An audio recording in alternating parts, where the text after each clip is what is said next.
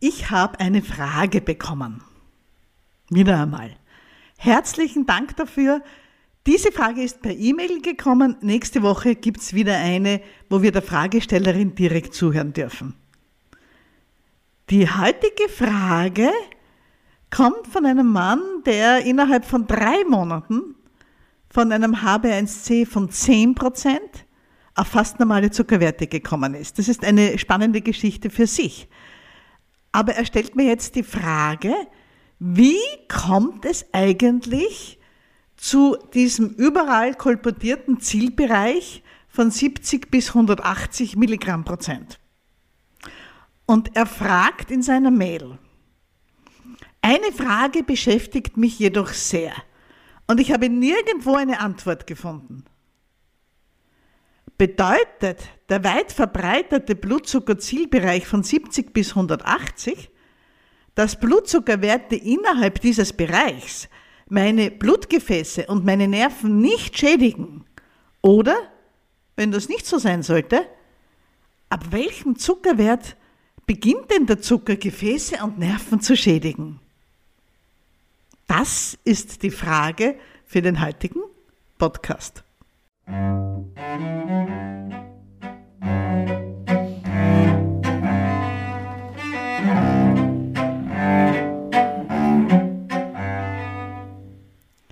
Ja, ich bin Dr. Susanne Busarnik, Ärztin für Allgemeinmedizin mit großem Typ 2 Diabetes-Schwerpunkt und ich bin im Internet die Zuckertante und man kann mir Fragen stellen.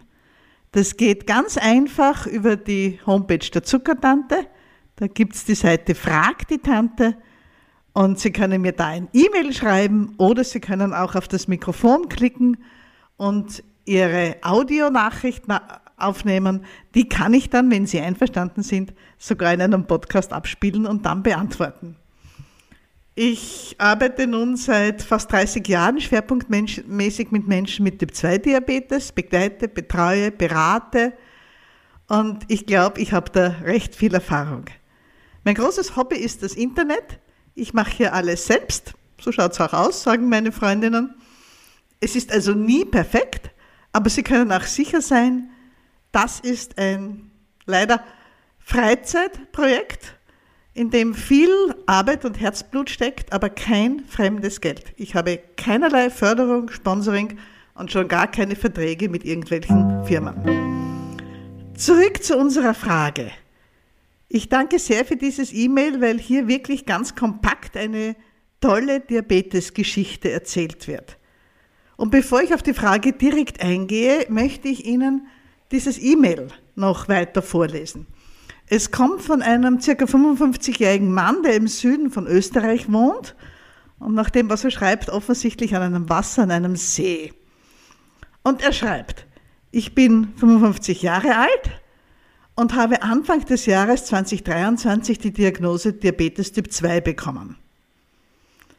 Bei einem Gewicht von 105 Kilo, bei einer Größe von 1,83 und einem HB1C von 10,0. Also ich kenne ihn nicht, aber es ist offensichtlich ein sehr großer und wahrscheinlich sehr fescher Mann, der bei 1,83 Größe 105 Kilo hatte, also das, was man in Österreich einen stattlichen Herrn nennt. Mein Vater hatte ebenfalls Typ 2 und meine Großmutter hatte Typ 1. Nun, ja, Typ 1 ist auch ein bisschen vererblich, ist aber eine vollkommen andere Krankheit und nur tief im Promillbereich vererblich, aber da ist der Vater mit Typ-2-Diabetes und wir wissen, dass es viele verschiedene Gene gibt, die das Risiko für Typ-2-Diabetes erhöhen. Und da hat unser Fragesteller offensichtlich einiges von seinem Vater leider geerbt. Er sagt weiterhin in seiner Mail, meinen eigenen Diabetes habe ich von Anfang an sehr ernst genommen. Ich habe sofort meine Ernährung umgestellt und mein Bewegungspensum stark erhöht. So habe ich in drei Monaten bereits sechs Kilo abgenommen und bin seit neuestem nicht mehr adipös. Das heißt, er hat sich den Body Mass Index ausgerechnet. Herzliche Gratulation. Es ist nicht einfach, wenn man die Diagnose an den Kopf geknallt bekommt, von einem Moment am anderen Ernährung zu verändern und sich mehr zu bewegen. Also so konstruktiv auf eine belastete Diagnose zu reagieren, das ist schon ja eine vorbildliche Geschichte. Und er erzählt weiterhin in seiner Mail, dass er sich die Freestyle Libra Sensoren leistet und selber kauft. Er ist in der glücklichen Lage, es sich leisten zu können. Ich weiß, dass das nicht alle können.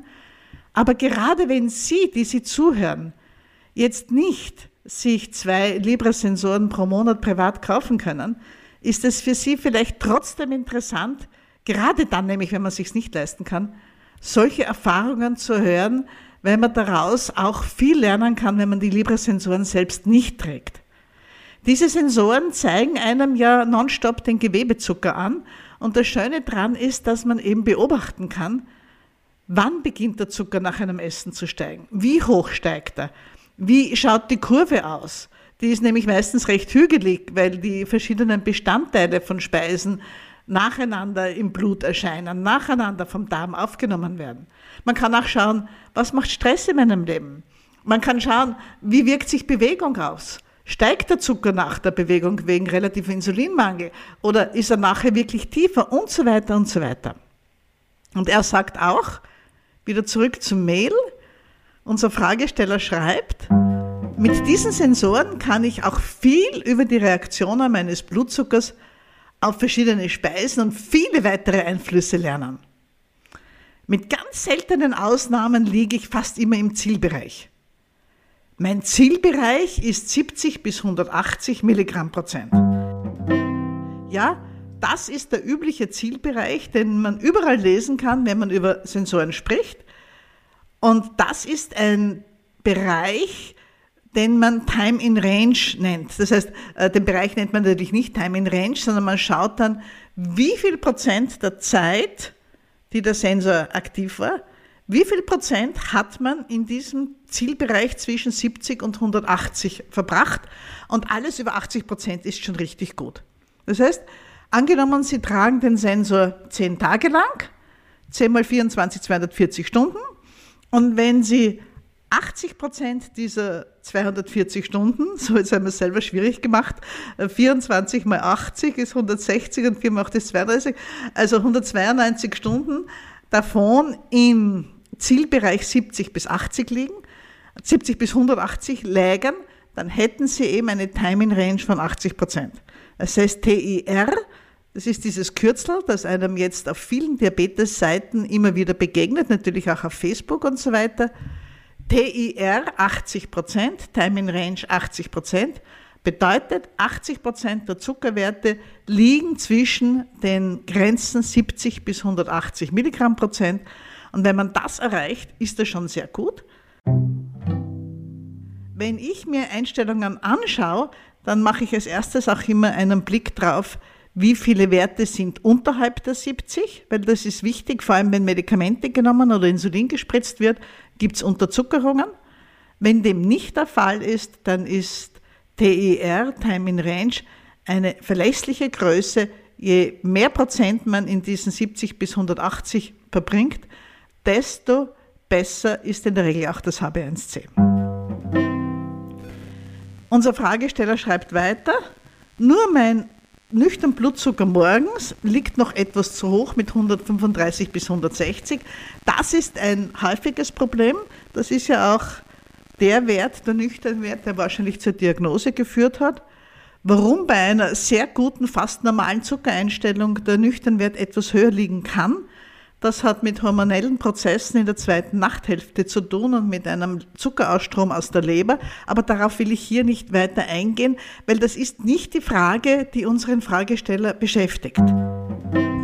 Er sagt, alles in allem bin ich mit meinen Ergebnissen drei Monate nach Diagnose recht zufrieden und positiv gestimmt. Aber ja, ganz einfach ja. Herzliche Gratulation, Applaus tolle Leistung, tolle Umstellung in ihrem Lebensstil. Das, was sie da geschafft haben, sechs Kilo weniger, mehr Bewegung, gesünderes Essen. Ja, das tut ihrem Diabetes gut. Ja, eh, natürlich, das wissen wir alle.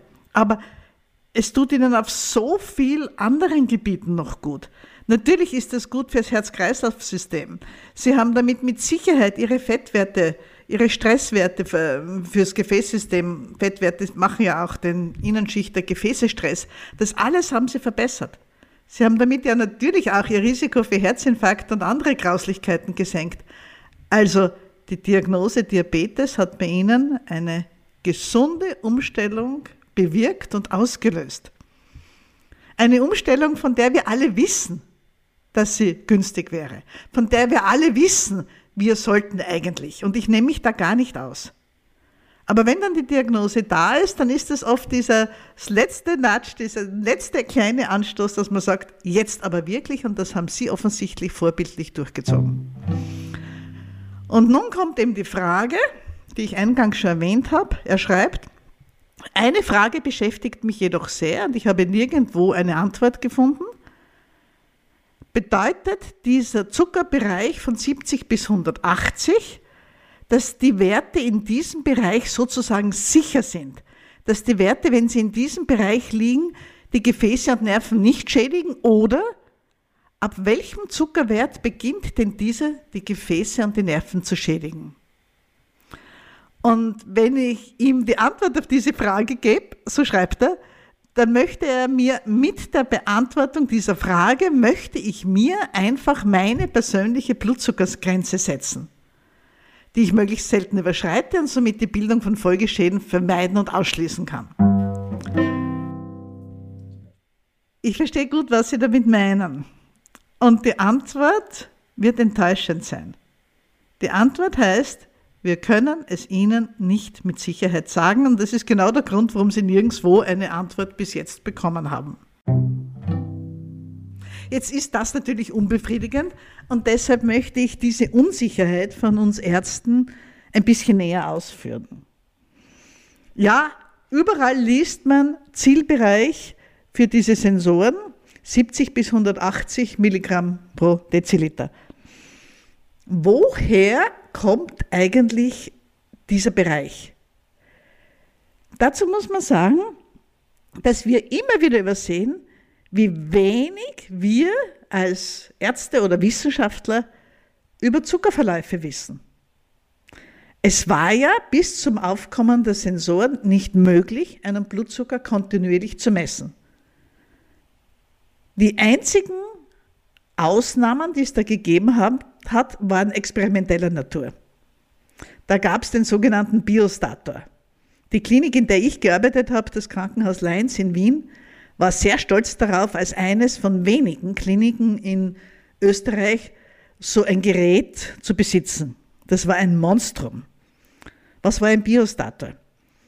In der Mitte eines Zimmers stand ein Krankenbett und darauf lag meistens ein freiwilliger Proband, sehr oft Studenten, die sich für solche Versuche zur Verfügung gestellt haben.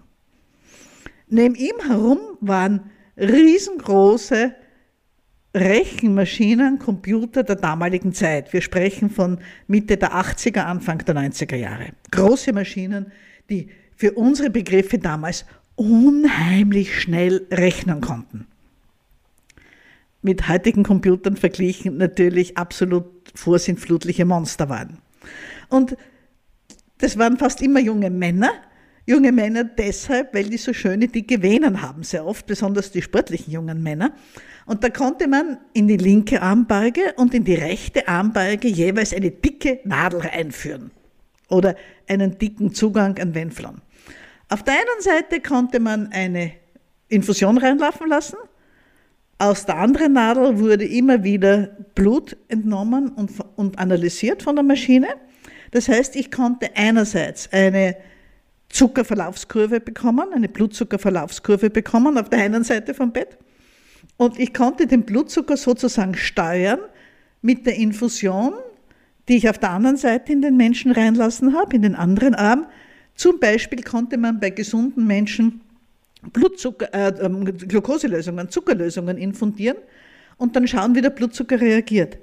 Man konnte andersherum einem Menschen mit Typ 1 Diabetes zum Beispiel Insulin spritzen und dann konnte dieses Wundermaschinchen sogar die Infusion so steuern, dass der Blutzucker konstant bei 100 Milligramm Prozent geblieben ist Und aus der Menge Zucker, die da nötig war für die Infusion, konnte man die Wirksamkeit des Insulins berechnen und auch wie es eben in diesem einen Menschen wirkt und so weiter und so weiter. Mit solchen Maschinen wurden also wissenschaftlich hochinteressante Studien und Versuche gemacht. Man konnte auch Menschen eine Testmahlzeit essen lassen und dann eben messen und diese Kurven auswerten. Aber Sie können sich schon vorstellen, das war hochexperimentell und das war natürlich in keiner Weise mit irgendeinem Alltag zu vergleichen. Dann gab es die im Labor gemessenen Zuckerwerte. Und da kommt noch die Stolperfalle dazu, dass der Blutzucker in einer frisch abgenommenen Blutprobe nicht konstant ist, außer es wird sofort zentrifugiert. Wie ich das in meiner Ordination natürlich gehandhabt habe und auch bei mir jetzt im Pflegeheim steht eine hübsche kleine Zentrifuge. Warum muss man das Blut, das man abnimmt, sofort zentrifugieren? Durch das Zentrifugieren scheiden sich ja die Blutkörperchen von der Blutflüssigkeit. Die Blutkörperchen sinken im Röhrchen zu Boden. Aber viel wichtiger, durch das Herumgeschleudert werden bei hohen Drehzahlen gehen die auch kaputt. Und das ist das Wichtige beim Blutzucker. Wenn ich das Blut nämlich einfach so stehen lasse im Röhrli, bis es vom Labordienst irgendwann abgeholt wird, irgendwann ins Labor geführt wird, irgendwann dann untersucht wird, dann habe ich das volle Blut im Röhrchen und das heißt, da drin sind Blutkörperchen und die sterben ja nicht deshalb ab, nur weil ich sie aus der Vene raushol. Natürlich sterben die mit der Zeit ab, aber langsam. Und solange die leben, fressen die weiterhin Glucose und verbrauchen die Zucker. Das heißt, wenn ich eine Blutprobe einfach stehen lasse, dann sinkt langsam, aber sicher der Zuckergehalt ab. Das erklärt übrigens auch, warum bei vielen Menschen, die beim Hausarzt eine Blutabnahme haben, der Zuckerwert nüchtern dann tiefer liegt als das, was ihnen ihr Messgerät zum Zeitpunkt der Blutabnahme angezeigt hat. Aber das ist ein kleiner Stolperstein, den kann man in einem Labor relativ leicht begegnen, indem man eben sofort zentrifugiert. Die zweite Geschichte war, dass diese Werte natürlich sehr selten waren. Wie oft geht man schon zur Blutabnahme wegen des Diabetes? Maximal viermal im Jahr alle drei Monate. Vielleicht gibt es hin und wieder eine zusätzliche Blutabnahme, die, möglich, die, die nötig wird, dann wird man den Blutzucker mitbestimmen. Aber das sind eine Handvoll Werte pro Jahr. Aus denen kann man auch nichts ableiten. Dann kamen die kleinen Messgeräte. Mitte der 80er Jahre haben die sich so richtig durchgesetzt. Was hat man denn damit gemessen? Naja, eins, zwei, wenn es hoch hergegangen ist, einmal drei Blutzuckerwerte pro Tag. Und sogar die Menschen, die zu jeder Mahlzeit Insulin spritzen und sich bei jeder Mahlzeit das Insulin, das sie brauchen, ausgerechnet haben, aus Gramm Kohlenhydraten, aktuellen Blutzuckerwert und ihren eigenen Erfahrungen zum Thema Bewegung, Stress und so weiter, Sogar die haben, naja, fünf bis sechs Mal am Tag ihren Blutzucker gemessen. Es waren schon die, die extrem gut mitgemacht haben, die sich extrem gut um ihren Zucker gekümmert haben. Frauen in der Schwangerschaft waren eine Ausnahme. Eine junge Frau, die schwanger ist, die kämpft für ein gesundes Kind und eine Typ-1-Diabetikerin in der Schwangerschaft hat 10 bis 14 Mal ihren Blutzucker gemessen pro Tag. Aber das machst du natürlich nur die paar Monate, wo dir alles egal ist, wo es einfach darum geht, ich will ein gesundes Kind haben und ich will alles dafür tun, damit mein Baby gesund auf die Welt kommt, auch wenn ich Typ-1-Diabetes habe. Aber wir hatten nicht mehr Werte. Der große Gamechanger war dann natürlich das HB1C. Auf einmal war da ein Laberwert, der uns gesagt hat, was im Durchschnitt der letzten Monate passiert ist. Das ist ja ein Durchschnittswert der Verzuckerung von Eiweißen im Körper, einer Verzuckerung, die überall passiert, an jedem Eiweiß. Wenn der Zucker im System, im Bindegewebe, im Blutgefäß, also in den Schläuchen, aber natürlich auch in der Flüssigkeit zwischen den Zellen ansteigt, wenn der über eine kritische Höhe drüber geht, dann, so sagen wir immer, verbindet sich diese Glucose mit Eiweißen. Und Eiweiße sind überall. Eiweiße sind Strukturproteine, also Struktur, strukturgebende Bestandteile unseres Körpers. Eiweiße gibt es natürlich an der Innenwand der Gefäße, die gibt es überall im Bindegewebe. Äh, Rezeptoren sind Eiweiße, also Eiweiß gibt es überall.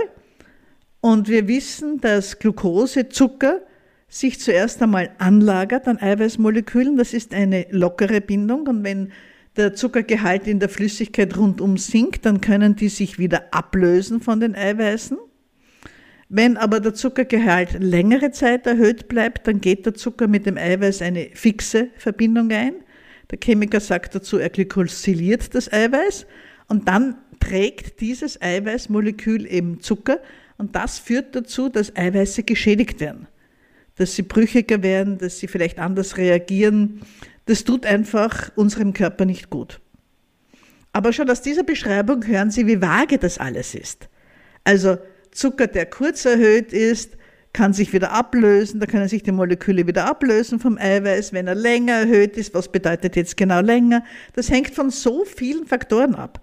Von der Umgebungstemperatur, von der Konzentration, von der Beschaffenheit der einzelnen Eiweiße. Es ist bei jedem Eiweiß wahrscheinlich verschieden.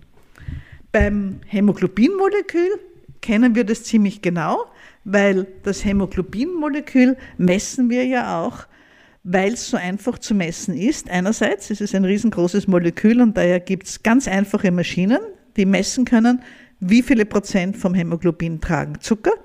Und wir wissen eben auch, dass das Hämoglobinmolekül, der rote Blutfarbstoff, gemeinsam mit dem roten Blutkörperchen so circa 100, 110 Tage lang lebt. Die wirklichen Zuckerverlaufskurven rund um die Uhr, die gibt es erst seit wir die Sensoren haben. Und auch da gibt es Probleme mit der Akkuratesse der Sensoren, das heißt, wie genau sie eigentlich das Zucker messen. Und es gibt erstaunlich wenig Arbeiten, wo nun wirklich die einzelnen Protokolle ausgewertet werden. Und von daher gibt es auf die Frage, ab welchem Zuckerwert schädigt der Zucker die Gefäße, keine klare Antwort. Was wir sagen können, ist, wie es beim Gesunden ausschaut. Ganz gesunde Menschen haben nüchtern Zucker unter 90 und haben zumindest die zweite Nachthälfte auch mit Werten unter 90 verbracht, teilweise deutlich unter, unter diesem Wert, also auf 80, 75, 70 runter. Der tiefste Punkt der normalen Zuckerwerte, der gesunden Zuckerwerte, ist meistens so zwischen 2 und 4 in der Früh. Wenn Menschen ohne Diabetes etwas essen, wo nicht allzu viele schnelle Kohlenhydrate drin sind, steigt ihr Zucker meistens recht wenig an. 110, 115, dann wieder zurück, so in etwa. Wenn Menschen, die gesund sind, etwas essen mit vielen schnellen Kohlenhydraten, dann kriegen die durchaus auch einmal eine Zuckerspitze. Und wenn man es auf die Spitze treibt als Nicht-Diabetiker, dann kann man auch einmal Werte schaffen, die am 180er kratzen. Wir haben das damals, wie die Zuckermessgeräte rausgekommen sind, alle mehrmals ausprobiert. Wir waren jung, wir waren begeistert. Wir haben auf einmal die Möglichkeit gehabt, in jeder möglichen und unmöglichen Lebenslage Blutzucker zu messen. Wir haben die Messgeräte damals in der Klinik bekommen, von Firmen mit Teststreifen zur Verfügung gestellt, haben uns auch selber gemessen. Und ich kann mich durchaus an manche Nachtdienste im Krankenhaus Leins erinnern, damals, wo wir versucht haben, als gesunde, junge, damals auch relativ fitte Menschen uns zu überbieten, wie hoch kriegen wir denn den Zucker? Und wir haben das versucht mit so Dingen wie äh, Eiscreme aus der Großpackung, äh, gepimpt mit Orangensaft oder Cola, Tiramisu und dergleichen. Und es ist immer geändert in großem Gelächter, weil es kaum jemand über 180 geschafft hat. Und je sportlicher und schlanker unsere Kolleginnen und Kollegen waren, desto weniger ist halt der Blutzucker rausgegangen. Also das ist auch so ein kleiner Hinweis, was unter Anführungszeichen normal zu verstehen ist. 200 Zucker als gesunder Mensch zu erreichen, da muss man schon sehr genau wissen, was man tut. Praktisch kein Fett, kein Eiweiß dabei haben, reinen Zucker. Ein Kollege hat es einmal geschafft am Weihnachtsmarkt mit Zuckerwatte und Cola. Aber das sind natürlich Extrembeispiele und fällt alles ein bisschen unter die Kategorie jung, begeistert und ein bisschen dämlich. Was ich selbst in letzter Zeit erlebt und auch hier schon berichtet habe, ist diese Situation, wo ich einen Riesenstress gespürt habe, mit dem ich nicht umgehen konnte im Moment, als ein Zug von mir Verspätung hatte und der Anschlusszug nach Wien so knapp war, dass ich mir gedacht habe, den können wir alle nicht mehr erreichen genau an einem Tag, wo ich in Wien ein für mich wirklich wichtiges Meeting hatte. Und das waren acht Minuten, wo ich von einem Bahnsteig mit vielen anderen Leuten runtergelaufen bin in St. Valentin in die Durchführ Unterführung auf der anderen Seite wieder rauf. Also es war auch noch genug Bewegung im Spiel. Und wo ich nur denken konnte und die Gedanken in meinem Kopf herumgewirbelt sind, ich, verpasse diesen Termin und das ist alles ganz schrecklich und ich bin böse auf die ÖBB, die österreichische Bahngesellschaft und so weiter und so weiter und nicht mehr die Kapazität hatte, mir kurz einmal zu überlegen, naja, wenn ich den Anschlusszug jetzt nicht erwische, wen muss ich verständigen, wie tun wir da am besten? Ich war einfach nur in Panik.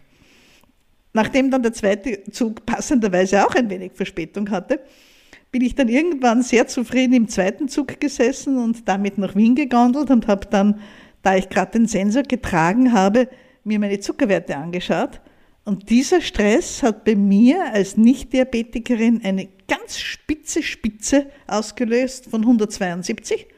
Das heißt, der Zucker ist raufgezischt auf 172 und genauso schnell wieder abgefallen, weil da natürlich das Insulin sofort antwortet, sofort ins Blut geht und diesen erhöhten Blutzuckerwert wieder drückt. Aber da kann man sehen, was Stress ausmacht. Das war am frühen Vormittag an einem Tag, an dem ich außer Kaffee noch kein Frühstück gehabt hatte. Also eine reine Stressreaktion, wo ganz sicher kein Essen dabei war. Das sind jetzt eher Anekdoten, das weiß ich. Aber genau auf diesem Niveau bewegt sich unser Wissen von den Blutzuckerkurven von Gesunden.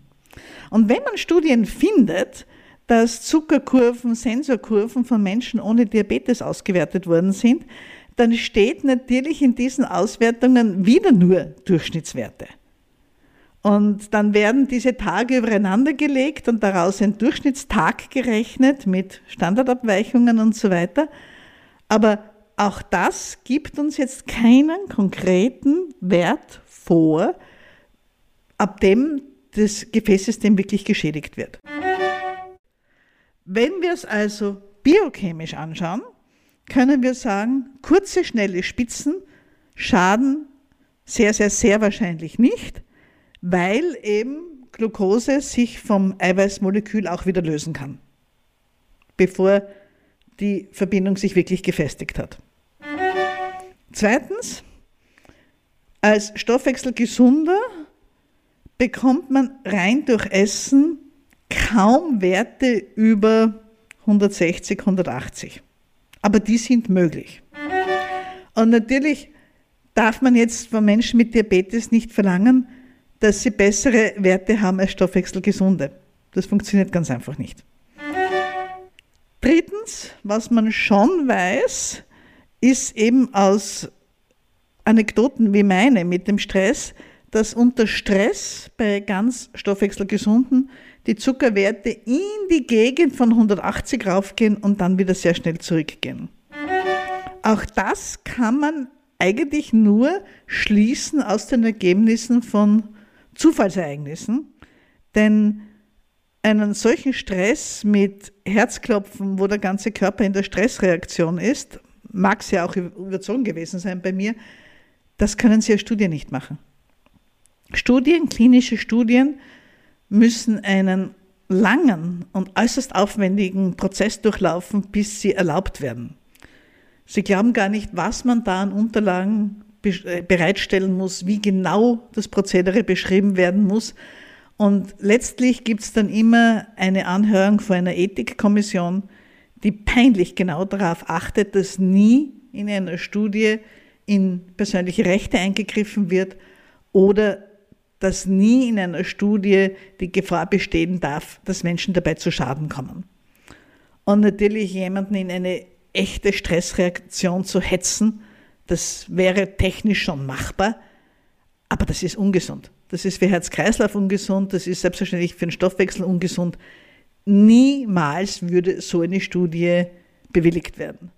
Selbst bei Tierversuchen, wo man noch ein bisschen mit Stressoren arbeiten kann, sind die Grenzen zwar etwas weiter als beim Menschen, aber auch sehr, sehr eng. Das heißt, experimentell gibt es dazu sehr wenig. Was wir jetzt unserem Fragesteller sagen können, ist, ich glaube, es ist vernünftig, diesen allgemein akzeptierten Bereich 70 bis 180 auch als persönliche Richtschnur zu nehmen. Also auch für sich persönlich zu sagen, wenn meine Werte sich in diesem Bereich bewegen, kann ich zufrieden sein. Und was wir ja auch wissen, ist, dass wenn der Zucker drei Monate lang sich zu über 80 Prozent in diesem Bereich bewegt hat, haben Sie sehr wahrscheinlich ein H1C unter 7 Prozent und das gilt ja als der Zielbereich für Menschen mit Typ-2-Diabetes. Wenn man noch ein Übriges tun will, dann ist es wahrscheinlich klug, die Time in Range im Auge zu behalten, also immer wieder zu schauen, wie viel Prozent meiner Zeit bin ich denn zwischen 70 und 180 und einfach zu schauen, ob dieser Prozentsatz über die Wochen und Monate mehr oder weniger wird. In der Live View Anwendung können Sie ja immer wieder einstellen, für welchen Zeitraum Sie das H1C errechnet haben möchten. Und das gibt gute Anhaltswerte, wie sich die Zuckerwerte generell entwickeln.